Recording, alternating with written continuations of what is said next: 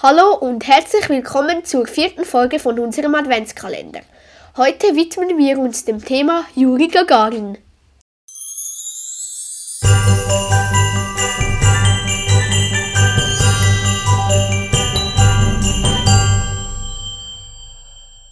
Gagarin flog am 12. April 1961 ins Weltall.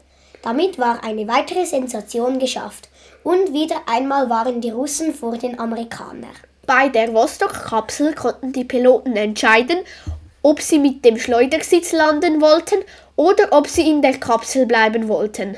Juri Gagarin blieb in der Kapsel. So konnten die nachfolgenden Missionen davon profitieren. Denn alle blieben in der Kapsel.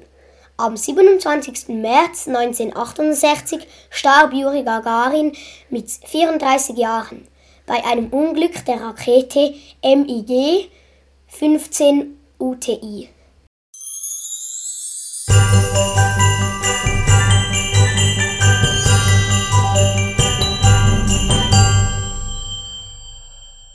Das war's auch schon wieder mit der vierten Folge von unserem Adventskalender. Bis morgen und ciao ciao!